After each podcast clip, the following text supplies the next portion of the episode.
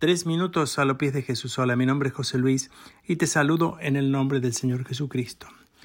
Después del nacimiento de Jesús, cuando todo parecía que habían salido perfectamente, viene a ocurrir uno de los eventos más tristes de la historia de Belén.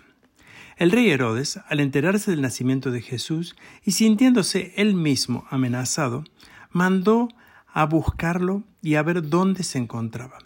Como él se sintió burlado incluso por los mismos reyes, que no le dijeron dónde él estaba, y sintiéndose, por cierto, amenazado en su reinado, mandó a matar a todos los niños de cero a dos años.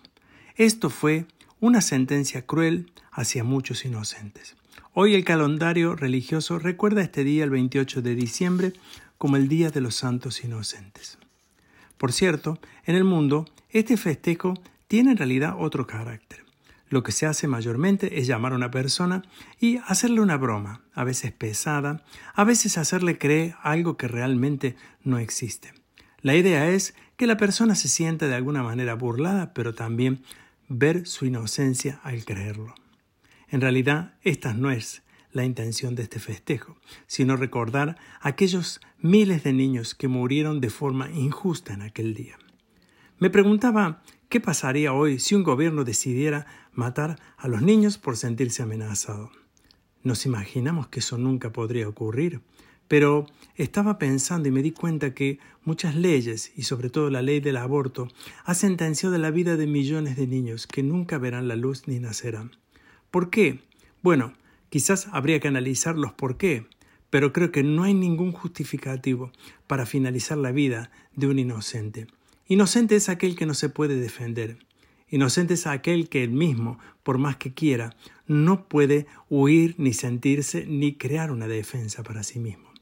Esta ley ha sido cruel, es cruel hoy y será cruel siempre. Por eso yo quiero que en esta semana y justamente en este tiempo de Navidad, nosotros los creyentes oremos por cada uno de los niños que van a nacer. Oremos para que Dios proteja a los niños. Y si está en nuestras manos, no permitamos estas injusticias, estas injusticias que lo único que traen es dolor y muerte. No puedo imaginarme qué puede pasar por la mente de un gobierno, de una persona o de una madre que decida poner fin a la vida de su hijo. No sé cuáles serán las motivaciones, nunca lo podré entender. Pero no necesito entender esto, necesito defender la vida.